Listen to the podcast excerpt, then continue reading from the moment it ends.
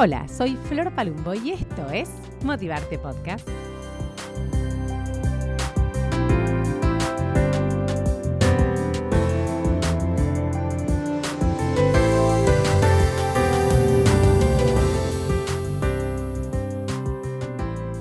Bienvenidas, bienvenidos a Motivarte Podcast. ¿Cómo andan? Bueno, eh, podcast número, creo que 86, 87, tengo que ver, pero estamos cerquita de los 100 episodios de Motivarte, así que estoy muy contenta. Y estoy muy contenta también porque, bueno, ustedes saben que yo disfruto mucho este espacio, pero bueno, cuando lo disfruto con gente muy, muy, muy, muy cercana, que conozco desde que nació, es todavía más placentero, porque son esas oportunidades de conocer a las personas desde otro lugar, de preguntarle cosas que quizás nunca le pregunté. ¿A quién tengo enfrente? A mi prima Flor. Hola Flor, ¿cómo andas? Flor Peric con nosotros, buen día. Ay, sí, hola, es hola Flor, hola Flor. La Flor, la Flor. claro. Hola Florcita, ¿cómo andas? Bienvenida a este espacio. Gracias. Bueno, tanto que lo hemos hablado, ¿no? Tanto que hemos hablado de este espacio tantas veces. Y bueno, mira, hoy acá estamos. Estamos. ¿Sabes qué pensaba? Eh, bueno, yo sé quién sos, que la primera, la primera pregunta de este podcast es, me gusta cambiarla por quién está haciendo ahora. Eh, creo que lo conté el otro día un poquito en mi programa de tele, pero eh, vino un invitado, que es Carlos Martinique, ganador de, de Bake Off, y me dijo que leyó un libro de, de, Michelle Obama que decía que en realidad le gusta pensar en quién está haciendo ahora, ¿no? porque no somos siempre los mismos. Así que quiero que, preguntarte esto para que vos te presentes y cuentes por qué, por qué estás acá y todo lo que nos vas a dejar. Así que, ¿quién está haciendo ahora Flor Pérez?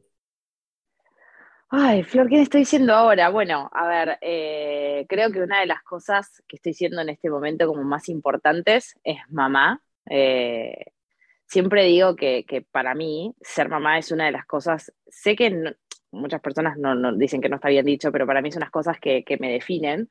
Eh, ser mamá me genera mucho, mucho placer. Eh, y es uno de, para mí, uno de los roles más maravillosos que me pudo dar la vida. Así que principalmente estoy siendo mamá eh, de dos bellas niñas. Em, después estoy siendo muy humana, eh, me encuentra como en un momento como muy, muy sensible, muy empática, con mucha apertura para el otro. así que me encuentra siendo como muy humana y mm, emprendedora estoy mm, a full con, mi, bueno, con mi equipo, que ya lo hablaremos, es Nexas, con, mi emprendimiento este, personal, eh, así que metiéndole un montón de ganas a eso. Así que creo que me encuentra ahí, o sea, humana, emprendedora y siendo madre. humana y emprendedora, hablaste recién de tu emprendimiento, hablaste de la maternidad, todas cosas que, que son muy fuertes para una persona y sobre todo una persona como vos, que tiene mucha energía y tiene que administrarla, ¿verdad? Porque yo sé del caudal. Pero em, no mencionaste lo de la psicología. Vos sos psicóloga. Y... Sí, bueno, claro, porque para mí mi emprendimiento, mi, eh, equipo tiene que ver con eso. Sí, yo soy psicóloga. Eh, hace unos años me especialicé en trastornos de la conducta alimentaria. Hoy, trabajo de esto y, y mi equipo eh, funciona para trabajar esta problemática que atraviesa lamentablemente a cada vez más personas. Primeramente se creía que, en su mayoría mujeres, si bien esto sigue siendo así, hoy cada vez hay más hombres que, también las padecen y las sufren. Em, así que bueno, nada, trabajando mucho con esto y, cuestionando mucho ciertas cuestiones sociales que hacen que estén en crecimiento los trastornos, ¿no? Generando como campañas de conciencia, y demás, junto a todas las profesionales que, forman Somos Nexas, y es algo en lo que sí estoy dejando mucha de esa energía que decís que, que tengo y, que me genera tanto placer, ¿no? Flor, ¿por qué te especializaste en trastornos de la conducta alimentaria? Mira, esa es, siempre que lo cuento, cuando me lo preguntan, yo creo que, que la vida siempre se encarga de ponernos en el, en el lugar indicado y en, el momento correcto y que aunque a veces uno quiera como escapar, te lo vuelve como a presentar, ¿viste? Eh, para contarles un poco cómo empieza esto, eh, yo desde muy chica siempre dije que quería ser psicóloga. Siempre me gustaba eh, escuchar a las, personas, ayudar. Mi, mi papá siempre decía que era como Carmelita descalza, que donde había un alma en pena yo iba a intentar ayudar a hacer algo. Así que siempre supe, como desde muy chica, que quería ser psicóloga. Pero nunca había escuchado hablar de los trastornos de la conducta alimentaria. O sea, a mí nunca me había interesado eh, esta problemática, jamás. Me recibo de psicóloga, comienzo a trabajar, eh, trabajaba con, adicciones y, demás, y empecé un posgrado. Em, y una compañera, una vez, me acuerdo, estábamos en un grupo, en realidad una amiga, manda un mensaje y dice, chicas, en el equipo donde yo estoy trabajando están buscando psicólogos. Entonces digo, ¿equipo de qué? Trastorno de la conducta alimentaria. No, gracias, paso, le digo.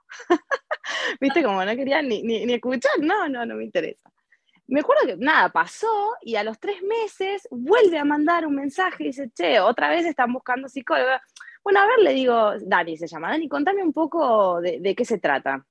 Me dice, mira, trabajamos en equipo con otros psicólogos, psiquiatras, nutricionistas, médicos clínicos.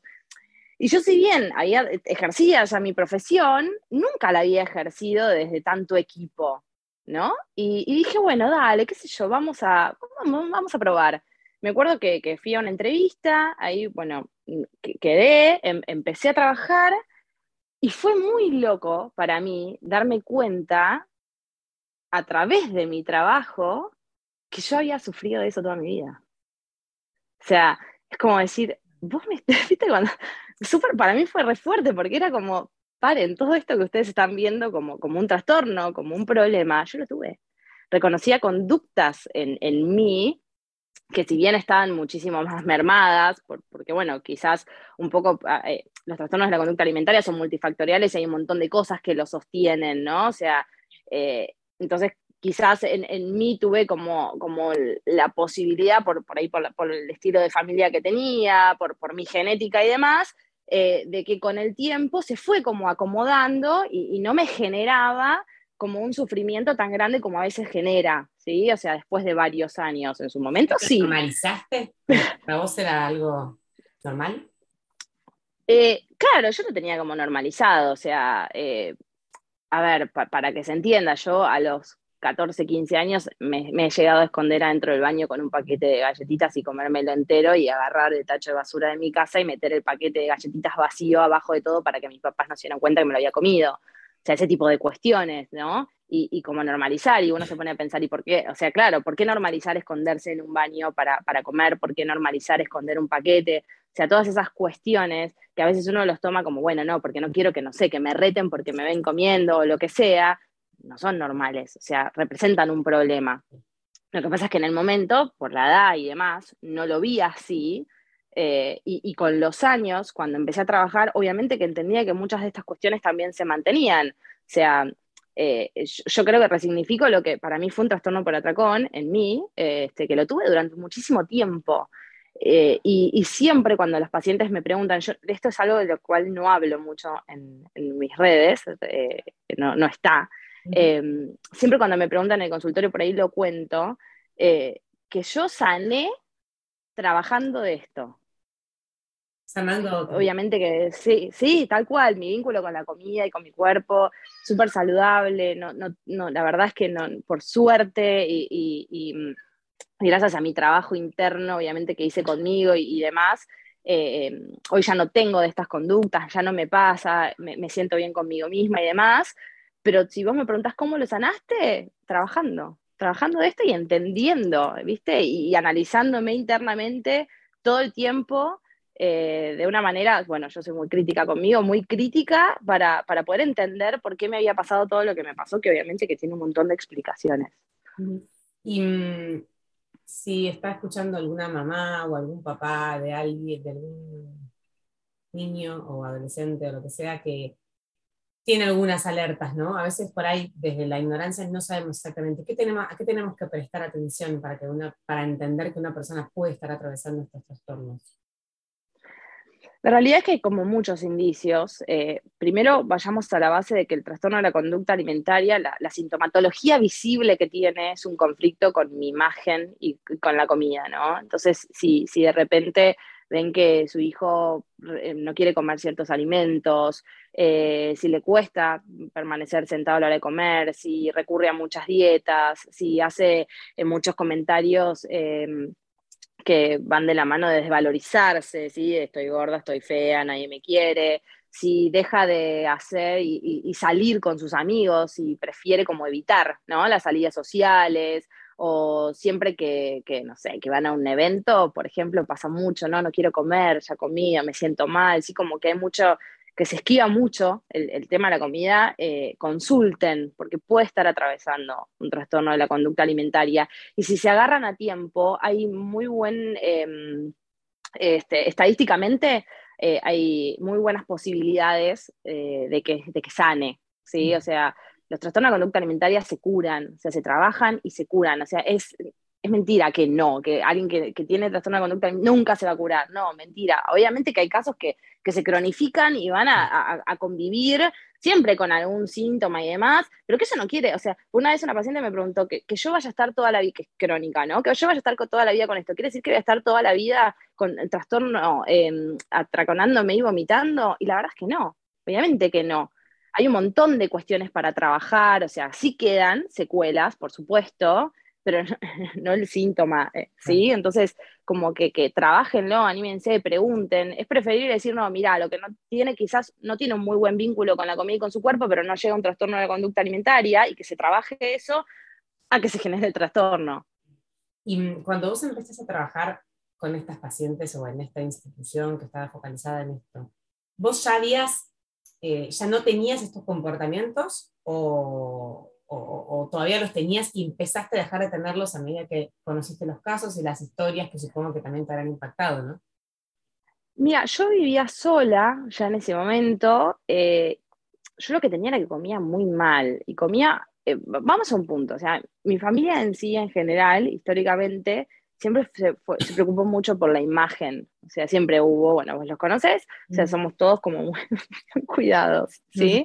Eh, entonces, nada, había un montón de cosas que en mi casa naturalmente no había, no se comía, o sea, y que a mí no me da, no sé, no, les pedía a mi mamá, pues si se las pedía a mi mamá, por ahí mi, mi, mamá siempre digo desde el amor, me iba a decir, no, hija, no comas esto, que te va a engordar, o sea, real. Entonces, claro, yo ya vivía sola, entonces como eso no lo tenía, comía mal, o sea, por ahí a veces yo digo, o sea, una, una, comida mía podía ser arroz con un pote de crema y un pote de queso, o sea, si vos me decís, y eso es un atracón. Sí, o sea, o una sobreingesta, pero hay algo raro ahí, o sea, en mismo las cantidades que manejaba. No me pasaba siempre, eh, pero sí tenía como estos comportamientos raros con la comida, o sea, si yo me compraba un paquete de patitas de pollo granja del sol y me las comía enteras, eh, me pasaba mucho eso. Lo que pasa es que no lo vivía como con la angustia, no lo comía desesperada, porque claro, yo vivía sola en mi casa, me sentaba, me lo cocinaba y después capaz sí, o sea, me pasaba mucho de quizás alguna noche sentirme mal con mi cuerpo y ponerme a llorar y sentir que estaba gorda, ¿no? O la comparación, o sea, por ahí me, pasaba mucho de ir como a una reunión y mirar a mi alrededor y decir, soy la más gorda de todas, o sea, compararme, eso me pasaba un montón, muchísimo, o sea, todo el tiempo. ¿Lo analizabas o no? O sea, algo que te quedaba... No, no, no, me quedaba a mí. Eh, lo pensaba para mí. Creo que con la persona con la que más lo he hablado, eh, estas cosas, es con mi marido. Que me pasaban, ¿no? De contarle situaciones. A mí me pasaba esto, me pasaba lo otro. Eh, muchísimo lo he hablado. Pero bueno, algunas cosas siempre digo, ¿no? A veces algunas cuestiones vuelven y te, te, pasan, que a veces me pasa, me, me miro al espejo y digo, pero, pero es como que me puedo correr fácil de ahí entonces, eh, siempre me hablo con, con, amor, ¿no? Entiendo los procesos de mi cuerpo, fui mamá dos veces, eh, y, sí lo que cambió mucho es que hoy ya no dejo que nadie opine de mi cuerpo. O sea, algo que me pasaba mucho era quizás permitir eh, que desde el amor, porque siempre digo eso, desde el amor opinen mucho sobre mi imagen física, ¿no? O sea, em, yo vengo así como, te repito, una familia que se cuida mucho, entonces está mucho eso, ¿viste? Uy, estás más gorda, uy, che, estás más flaca, todo el tiempo. Eh, y, hoy es algo que, también mi familia aprendió, que no, no debe decirme. Como que yo, sí, o sea, todo bien, pero no. O sea, no me lo digas. Yo tengo un espejo en mi casa, me paro, me puedo ver. Este, claro, conozco mi, cuerpo, ¿viste? Entonces es como que no me gusta ni para uno ni para el otro. O sea, obviamente, a ver, Flor, yo eh, estoy acá en esta sociedad con todas las cosas que me pasan, tampoco es que es perfecto y a veces me dice, si alguien me dice, estás más flaca, hay algo en mí que se activa y que saca como una sonrisa, porque tampoco vamos a ser hipócritas de no decir lo real, ¿sí? Este, pero no, no, no, no, no pregono que alguien venga y me diga, ay, estás más flaca, o no empieces, ay, porque yo ya no hago dietas, yo ya todas esas locuras yo ya no las hago más. Entonces por ahí alguien viene y me dice, ay, estás más flaca, estás haciendo dieta. No, yo sigo comiendo normal, bien, o sea, trato de comer sano, equilibrado, me gusta, pero no.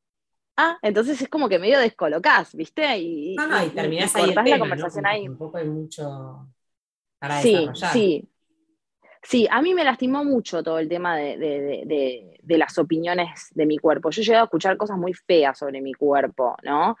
De hecho, el otro día, nosotros ahora con, en, el equipo hacemos unas eh, sesiones como grupales, ¿no? Unos grupos tenemos para trabajar, ¿no? Y, en una de las reuniones con, los chicos del grupo me acordé de una vivencia que yo tuve cuando era chica en el colegio, eh, porque no es solamente que eh, por ahí en casa me cuidaban, ¿no? Repito, es multifactorial, hay un montón de cuestiones que, suceden.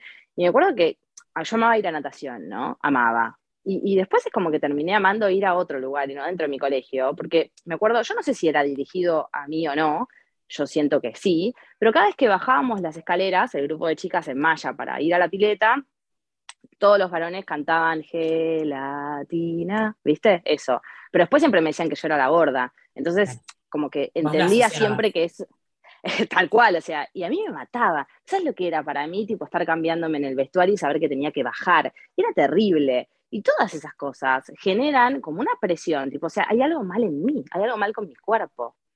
No, no, por supuesto que por ahí a esa edad no tenés las herramientas para entender un montón de cosas que hoy no te pasarían jamás, porque ya, ya las maduraste, ya creciste. Eh, Totalmente. Y obviamente, si vos me preguntas, ¿y esto alguna vez eh, lo hablaste con tu mamá y tu papá? No, jamás, jamás les dije que me cantaban eso. ¿Entendés? O sea, hay, hay como un montón de cuestiones que yo creo que es, es, es como muy complejo como alguien desarrolla algo de esto. Sí puedo decir que por ahí, por, por, papás bastante piolas en su momento, cuando em, ellos empezaron a notar que bajaba la comida en casa y que había algo raro, ellos fueron a consultar a una psicóloga este, y me enfrentaron, ¿no? Y a mí ese enfrentamiento que ellos hicieron, de decirme, che, mirá, estamos notando esto, esto, esto, como que hizo que yo retrocediera un poco y, comenzara en, algún punto a, pensar que esto no estaba del todo bien. Y bueno, y ahí creo que, que fue como el puntapié a que yo no siga desarrollando eh, un trastorno alimentario que, nada, que me lleve realmente a, sufrimientos mucho más profundos y un montón de otras cuestiones que en mí no se desarrollaron. este, si bien hay ciertas cosas que me acompañaron muchos años, no siguió tan intenso a raíz de esto. ¿Y qué vínculo hay entre la ansiedad, y vos dijiste lo del trastorno por atracón, que de hecho es una de las cosas que nos pasan seguro eh, por lo que vi en Somos Nexas, que después me vas a contar, pero ¿qué vínculo hay entre la ansiedad y eso? ¿no? Porque por ahí de más chica, bueno, pero por ahí ya de más grande, vivía sola y todo. ¿Por qué te das eso? ¿Por qué una persona sea un atracón? A ver, lo que pasaba en, mi caso particularmente era que, eh, nada, o sea, chicos, a ver, yo fui a Slim, Ravena, todas las nutricionistas, todas las que se te ocurren, fui en fila, o sea, siempre había algo mal con mi cuerpo. O sea, yo vivía dieta toda mi adolescencia, toda o sea, yo no me acuerdo un momento de mi vida en el cual yo no haya estado a dieta. Siempre, la dieta, la dieta de la que se te ocurra, la dieta de la sopa de la luna, de, de la Fuerza Aérea, y quizás desde la desinformación, en mi casa también me lo permitían. O sea, yo por ahí decía, che, ma, voy a hacer la dieta de la luna, ay, hija, qué bueno, yo te ayudo y la hacemos juntas, ¿sí? O sea, siempre repito esto, desde el amor, o sea, porque a veces se piensa, ay, esto es... No, no, a ver, chicos, desde, el amor, o sea, mi, mamá quería, claro, era otra época, que, eh, uno crece distinto. Yo soy de la, de, la época de la revista Cosmopolitan, que en la tapa, primero que siempre las chicas eran todas eh, súper delgadas, todas talladas, y eran felices, eran exitosas en su trabajo, eran las amigas deseadas, las que todos querían, y siempre acompañaba la dieta en la tapa la dieta del momento, se está totalmente normalizado. Como bajar dos kilos que te molestan siempre. Totalmente, entonces eso que hacía, que yo por periodos en donde intentaba, restringía comida. No comía el chocolate, no porque estoy a dieta, me pedía el plato de fideos y yo me llevaba, me, acuerdo de ir a haber ido a cumpleaños con el tupper, con el tomate y el, churrasco y decirle que no a la pizza, ¿entendés? Porque estaba a dieta o las dos porciones de pizza el, el domingo de permitidos. Entonces, ¿esto qué genera? ¿Por qué viene el trastorno por atracón? Las deudas de hambre y de placer, o sea, todas esas cosas que yo me moría de ganas por comer, pero no las comía porque estaba a dieta y aparte si estoy a dieta y el mundo sabe que estoy a dieta, no me puedo comer una factura porque ¿qué van a decir? Ay, por eso está así de gorda como está. Entonces, cuando nadie me miraba, iba directamente y me comía todo aquello que, que, no tenía prohibido. Porque, porque el impulso me ganaba, o sea, el deseo, todas esas deudas de hambre y de placer, que yo iba dejando, en algún momento iban a saltar. es así, de hecho, nosotros siempre decimos, cuando trabajamos con pacientes que tienen TCA, siempre les decimos, a ver, ustedes recuerden que todas las deudas de, de placer se pagan y con IVA.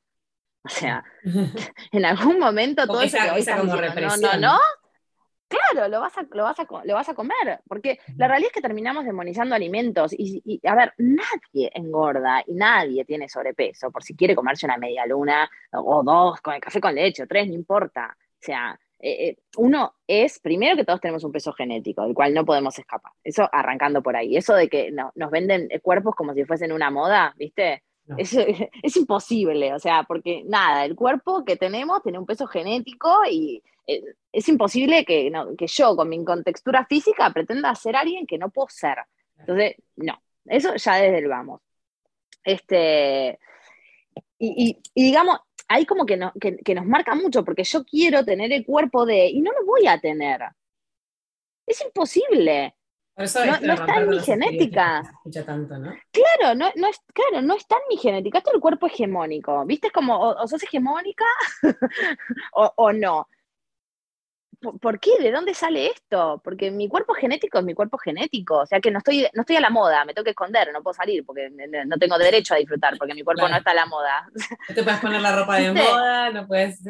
Claro, bueno, pasa un montón, pasa un montón, o sea, sin ir más lejos, yo soy una persona que, nada, enorme peso, o sea, no tengo ni sobrepeso ni nada, y he ido a locales de marcas de ropa, que no me entra la ropa, no me entra el talle más grande, o sea, es un montón.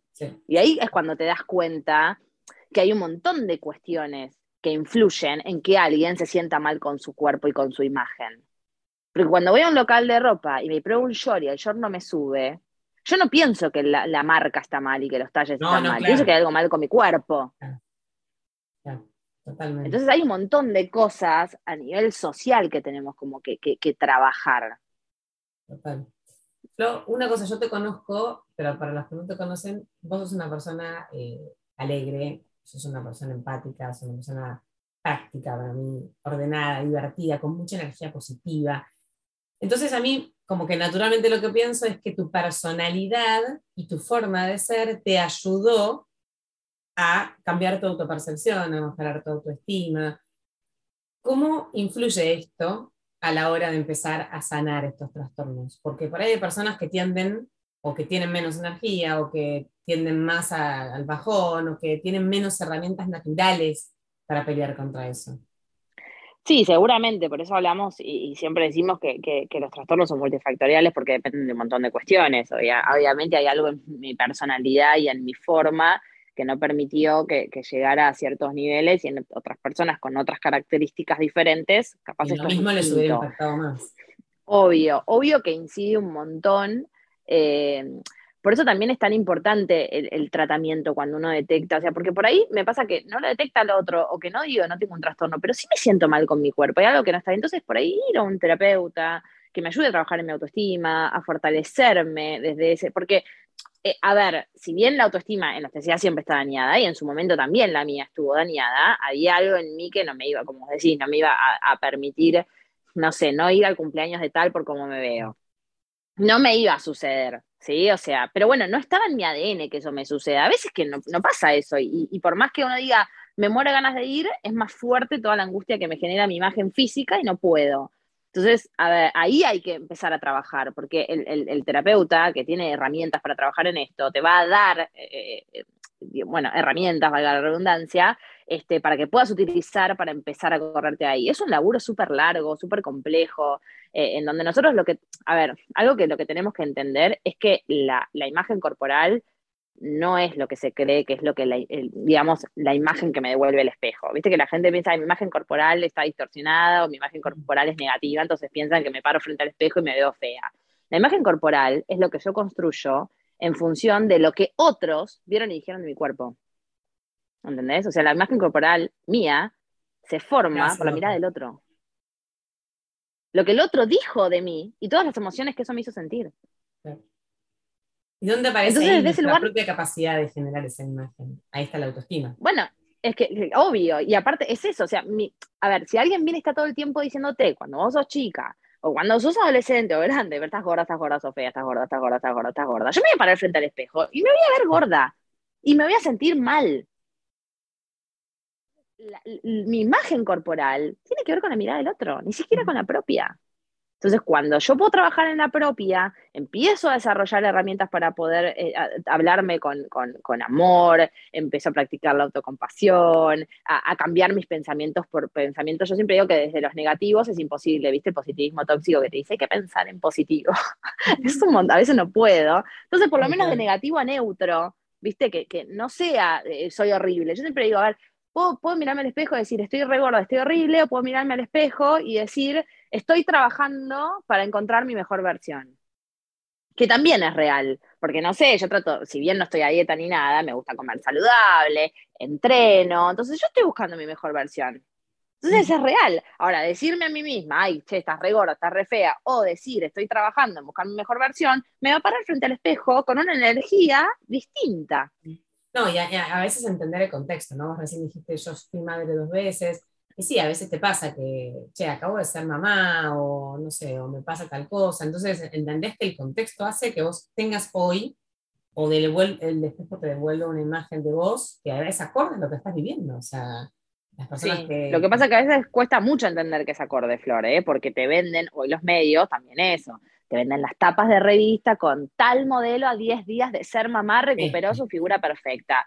Y vos, bueno, vos también sos mamá. Sí, no, no, sos mamá Claro, en serio, yo estoy, viste, con, las lolas que no me dan más, con, yo tuve dos cesáreas, con la cesárea, pues, dale, viste, y bueno, a ver, eso también está, eh, a ver, tanto mi situación como la de esa modelo que tiene el cuerpo que tiene a los siete días de parir, cada uno es su naturaleza y su genética. El problema está en que lo vendemos como lo que es correcto. Claro, como lo único posible o lo mejor. Exactamente, eso. Entonces, cuando lo único que venden las revistas es que la modelo fue madre y está perfecta, ni yo agarro la revista, entonces hay algo mal en mí. Porque mira, porque ellas pueden y yo no. Claro.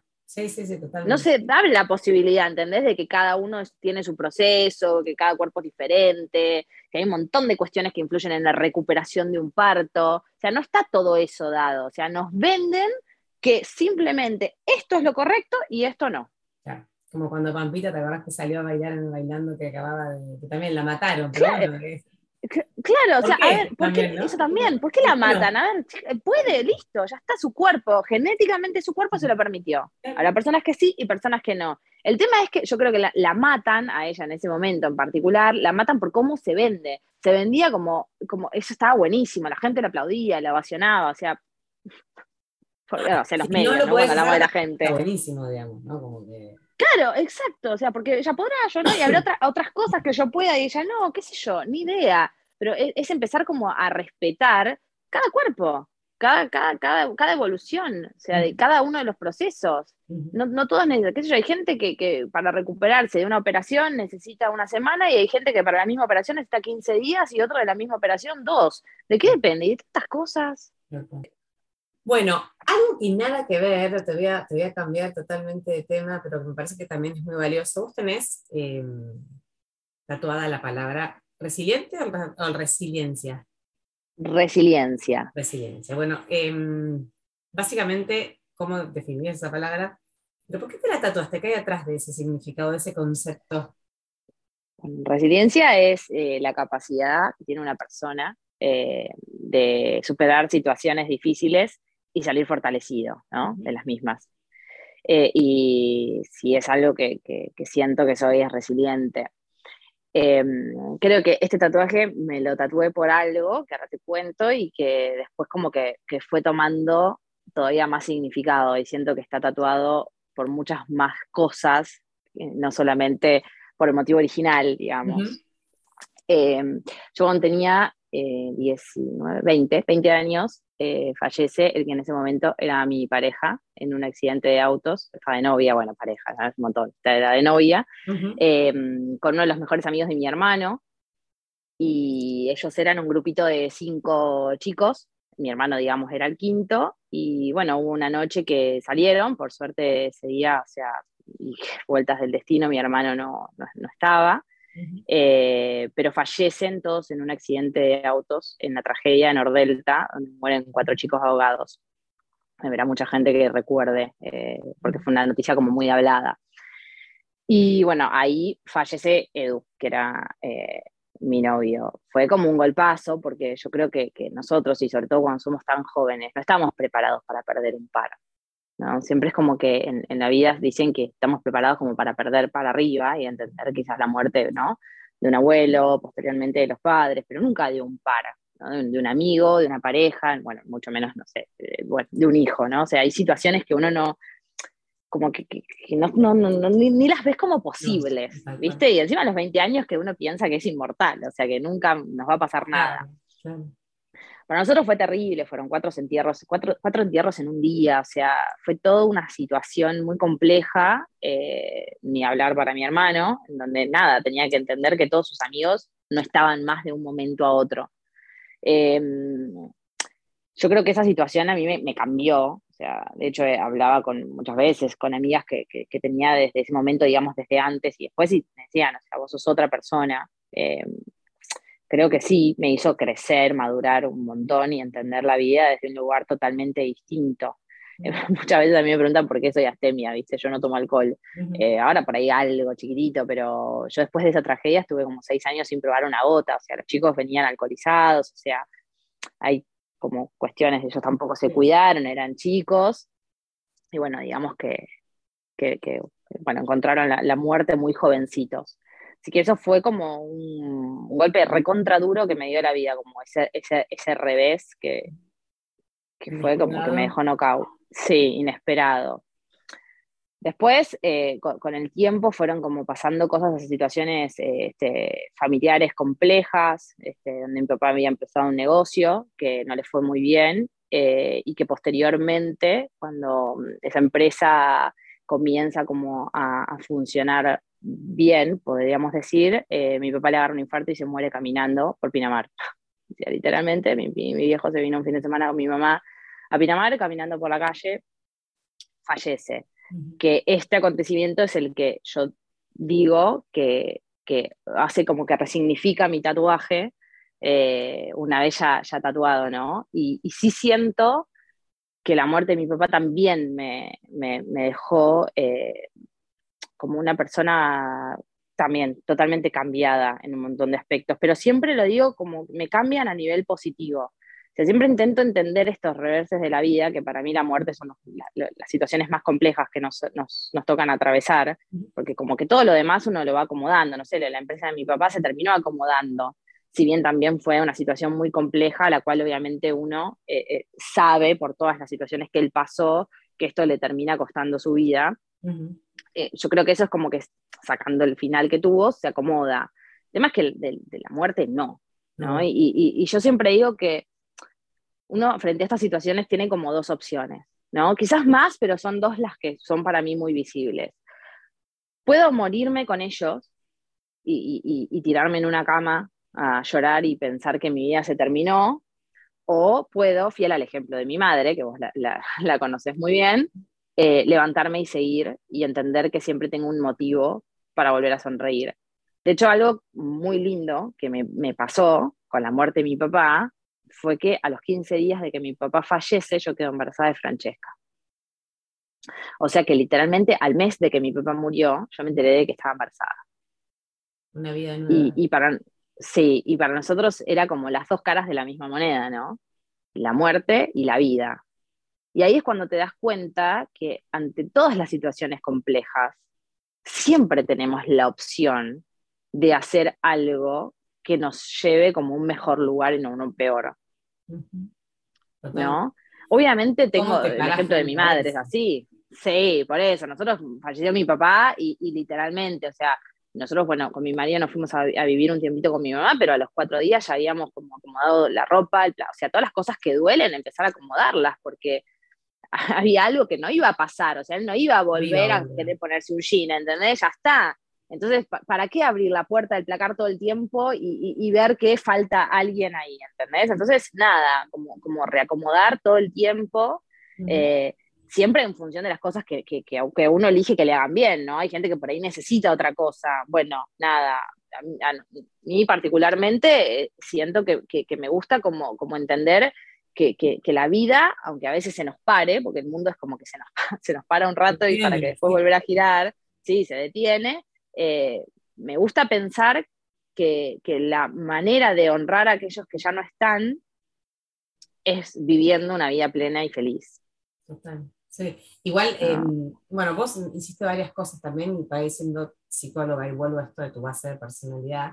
Sí. Em, creo que, que, pudiste hacer esto, ¿no? ¿no? ¿no? atravesar esos momentos difíciles gratis, sino como que de eso sacar como algo, porque si no, cuando no te podés parar, a analizar, a entender, a ver qué incorporás, eh, pasan, es lo que decías vos antes, y la vida después te vuelve a poner aquellas cosas de las que no aprendiste y vuelven a aparecer de una u otra manera, en formatos distintos, muchas veces. Pero... Sí, para mí, por ejemplo, cuando falleció Edu, eh, yo todavía, bueno, no, obviamente era muy chica, no era ni psicóloga ni nada, y yo me había puesto como un lema, ¿no? En la cabeza. Me acuerdo que él, él falleció, yo, obviamente, la tragedia, imagínense el amor de los 20 años, ¿no? uno piensa que ese amor es para toda la vida, que, es súper como visceral. Eh, y, me acuerdo que él murió y yo lo único que me prometía es, yo no tengo ganas de hacer nada, yo lo único que quería era tirarme a llorar. Pero mm. a todo lo que me propongan voy a hacer sí. Sí, viste como la película parece ese creo que es súper poderoso, no sé cómo se llama, que el tipo dice a todo que sí, que no sabía decir que no.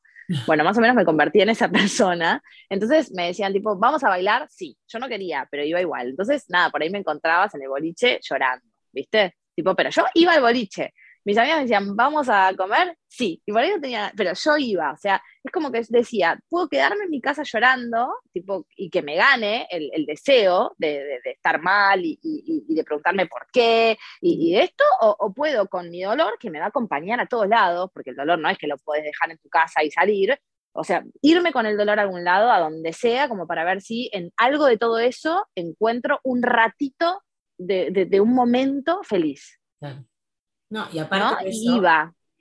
lo que creo es que mm, ahí tenés que trabajar mucho la fuerza de voluntad, porque realmente tenés que tener mucha fuerza de voluntad para levantarte y hacer todo lo que no tenés ganas de hacer, pero ni un poquito. O sea, como que sí, fue, eh, fue fuerza de voluntad, sí. Sí, fue fuerza de voluntad. En eso sí, ¿ves? Fue fuerza de voluntad. O sea, no, no, no, no me planteaba si quería, si tenía ganas, si no yo era, mi lema era todo que sí. Después, bueno, en algún momento de la vida empecé a filtrar porque me... Pero fue, era todo sí, sí, sí, sí, sí, todo, todo sí, sí. Pero fue terrible, me acuerdo que fue, fue, fue terrible. En la, facultad, yo estaba estudiando en la facu, o sea, mis compañeras, o sea, fue terrible. Me, me, descolocó por completo, sí, fue un montón, fue un montón, un montón. Eh, pero bueno, o sea, es eso, yo creo que, que hoy soy la persona que soy gracias a todas las cosas que me pasaron. Y si tuviese que volver el tiempo atrás, atravesaría los mismos dolores. Eh, porque el, haberlos sufrido, el haberlos vivido, también me, me, me, dieron como la capacidad de realmente entender al otro cuando, cuando pasa por algo similar, ¿no? Y yo realmente pienso, es muy distinto cuando alguien que me pasa, que dice te entiendo, y nunca te pasó. O sea, yo entiendo que me podés entender, pero es, cuando lo vivís, es totalmente diferente, ¿no? Entonces creo que también un poco de la capacidad de eh, empatía que, tengo con algunas cuestiones y demás, también están dadas por mi historia. Es como yo que realmente yo sí, claro, sí, yo sé lo que sentí, viste, cuando a veces, yo tengo como muchos pacientes, obviamente la mayoría son por trastorno de conducta alimentaria, pero este último tiempo, digamos, como que han venido pacientes que para ahí atraviesan el duelo de una mamá o un papá. Y ella sabe que cuando les, dice, les digo te entiendo, o sea, las entiendo, no es, ni no es una frase hecha, no es un, ¿no? O sea, yo sé lo que sentí, yo estuve ahí, a mí me pasó. Eh, y, eso te da herramientas, eh, que es como, bueno, mirar el Xinjiang, ¿no? Es, es, un poco esto. sí, totalmente. Sí sí, yo creo que siempre, de todo, se, puede. De hecho, hay, hay una, una, una, una empleada de Casalberto, ¿viste? De, de, negocio del tío, que, que, siempre me dice, más allá de la resiliencia, ella, ella siempre me dice, acá viene el ave fénix. Siempre.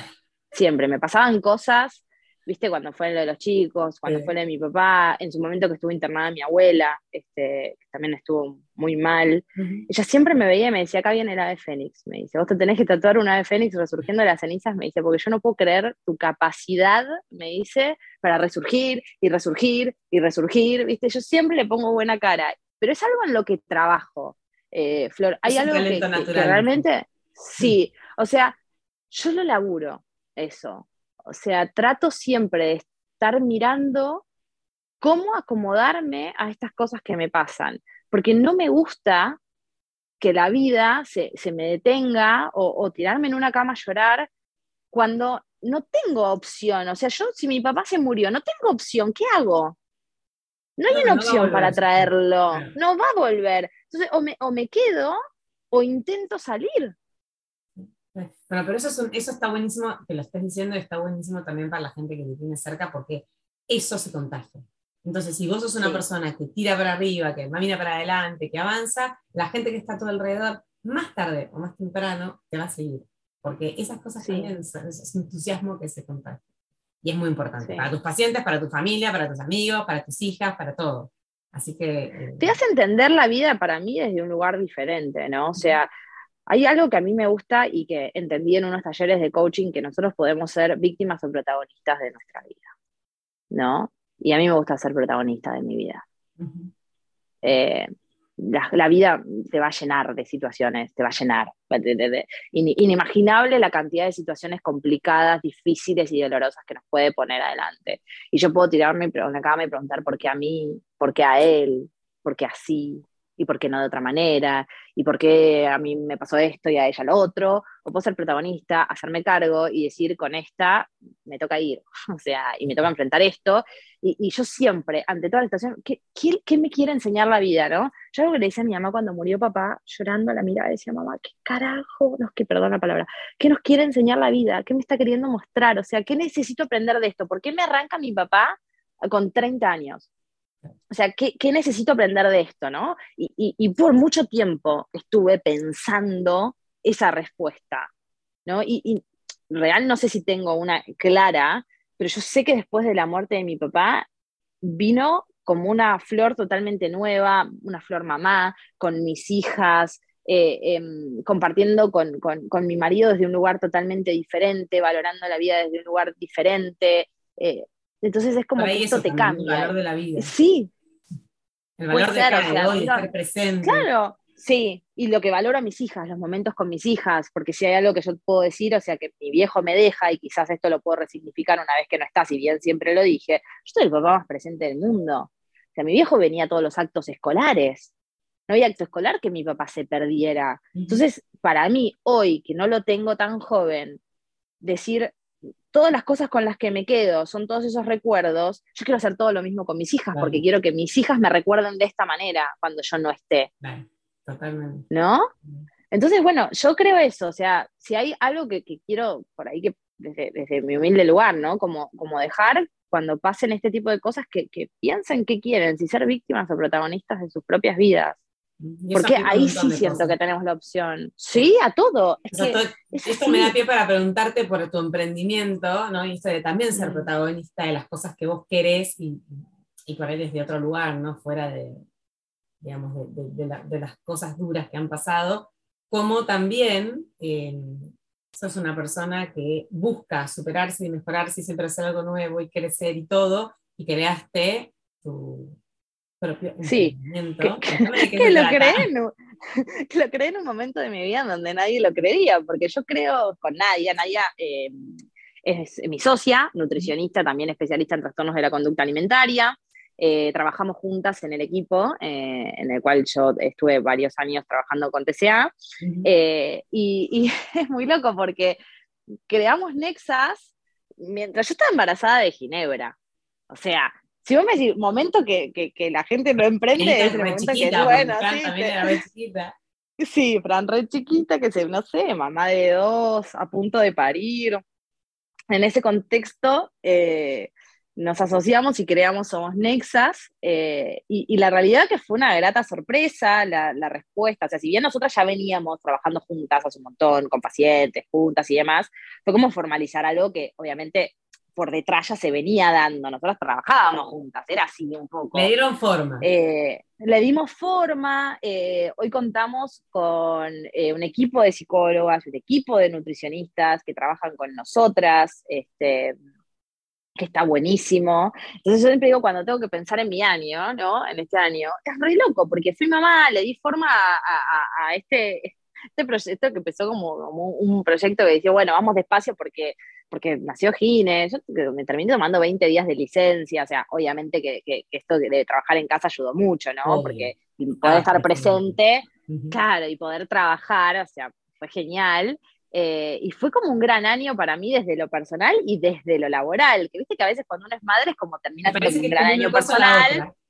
Claro, y, yo te digo, es, buenísimo esto que, me permitió como esta, esta nueva modalidad la virtualidad de tener un gran año en estos dos grandes aspectos que para mí son tan importantes, ¿no? Eh, porque yo amo lo que hago, amo marcar una diferencia en la vida de alguien, por chiquita que sea, y amo ser mamá. Entonces es como tener estas dos cuestiones súper explotadas, porque la verdad es que, trabajo un montón, eh, pero no por eso descuido a, las niñas, o, y bueno, y tengo la posibilidad de hacerlo, ¿no? Porque a veces hay muchas personas que, quieren y lamentablemente no pueden. Este, entonces, eso está buenísimo. ¿Cuál es el secreto entonces para tener esas dos, esas dos áreas de la vida bastante desarrolladas? En mi caso, nunca le tuve miedo al fracaso, nunca, jamás. O sea, no, le tengo miedo al fracaso. Yo cuando algo me gusta, yo siempre digo que cuando hacemos lo que nos apasiona es imposible que nos vaya mal. Entonces, que vayamos sin miedo, ¿no? Yo para mí, eh, armar Nexas y empezar a desarrollarme en esto fue dejar lo seguro. Yo trabajaba en la empresa familiar, eh, en donde me iba súper bien, estaba re contenta, o me gustaba lo que hacía, pero no era mi pasión. Eh, y, para mí fue dejar esa estabilidad, es, ¿viste? ese sueldo fijo, ese, ese, eso, decir, dejarlo para irme a, vaya uno a saber qué. Un montón. ¿No? Pero sí, pero yo tenía la convicción de que como esto era mi, mi, mi, este, mi, lo que más amaba, mi pasión, claro, no me iba a ir mal. Era imposible que me vaya mal. Y así que me, me fui con eso y, claro, y me encontré que me fue súper y que mi vida personal acompañó, porque encima cuando uno está bien en lo laboral también, como que lo, traspasás y, también en lo personal a lo laboral. Este, bueno, nada, dejé todo, seguí mi pasión, convencida de que si seguís tu pasión, dile que te vaya mal. Y así te fue, muy bien. Sí, la verdad que sí, estoy re, contenta. ¿no? la verdad que sí, sí, siento que seguí y que los resultados son súper positivos. Ok. Flo, ¿dónde te encontramos y dónde encontramos este proyecto? Me pueden encontrar en Instagram a través de LIC Florencia Peric, o sea, LSI, LIC, perdón, Florencia Peric, o a través de, bueno, somos Nexas, que también tiene su, Instagram. perfecto. Flo, últimas cuatro preguntas de este podcast. Em, la primera es para hacer la biblioteca virtual que hago todos los años. ¿Un libro que nos recomiendes, que nos dejes, que te haya gustado? Bien, a mí un libro que me marcó, me encantó, me gustó mucho, siempre lo recomiendo, es el libro Desafiando Imposibles, eh, de Florencia André y Verónica André, creo. Es madre e hija, es un libro de coaching ontológico que me, encantó y me parece que da... Sí, dan, no sé, son, la verdad es que es como, es un libro que está buenísimo porque es súper práctico, o sea, te da como herramientas súper concretas para generar cambios eh, positivos en, tu vida y demás. Eh, y me parece que tiene una forma como de comunicarlo está buenísimo porque no hace falta tener como experiencia en coaching ni nada, es algo que cualquier persona puede entender y me parece como súper positivo. Ese, y me voy a tomar el atrevimiento de uno más, que es reconocido, pero que es el Caballero de la Armadura Oxidada. Es el típico libro Ese que libro- estudias coaching y es fantástico, porque es una Sí, historia es fantástico. re clara, re clara. Sí, re claro. O sea, para mí esos dos libros son cabecera. Muy bien, muy bien. Eh, Flor, una frase. ¿Te gustan las frases a vos también, no? Como a mí. Sí, me gustan, eh, me encantan. Algo que siempre digo, más esencia, menos apariencia. Qué linda, más esencia, menos apariencia. Sí. Em, un momento del día que digas, bueno, ay, llega este momento y el mejor momento de tu día, ¿cuál es? Cuando me voy a la cama con eh, mi marido y mis dos niñas están dormidas, que no sucede muy a menudo, y podemos charlar un rato. Que se da Ese- así ese como minuto que lo todos los planetas se ponen. Claro, todos los planetas se alinean, eh, lo disfruto un montón. Sí. Y por último, una persona que te inspire, ¿no? Hablamos de quién te motiva a vos. ¿Quién te inspira a vos? Mi mamá, Ya está llorando. Sí. sí, mamá no llores, por favor. Sí, sí, mi vieja, mi, mi- mi- mi ejemplo, mi orgullo. Leona, eh, resiliente, va para adelante, mi, mi orgullo, mi orgullo más grande, mi mamá, olvídate, ojalá que yo sea el 10% de lo que fue ella con nosotros, una locura, y con la muerte de mi viejo nos siguió sorprendiendo más y más, una que quiere vivir, que la pelea, la lucha, siempre encuentra la manera de ser feliz, la amo, o sea, sí, sí, dejamos me inspira sin- dudas. Esto de Leona Sí. fue una buena definición.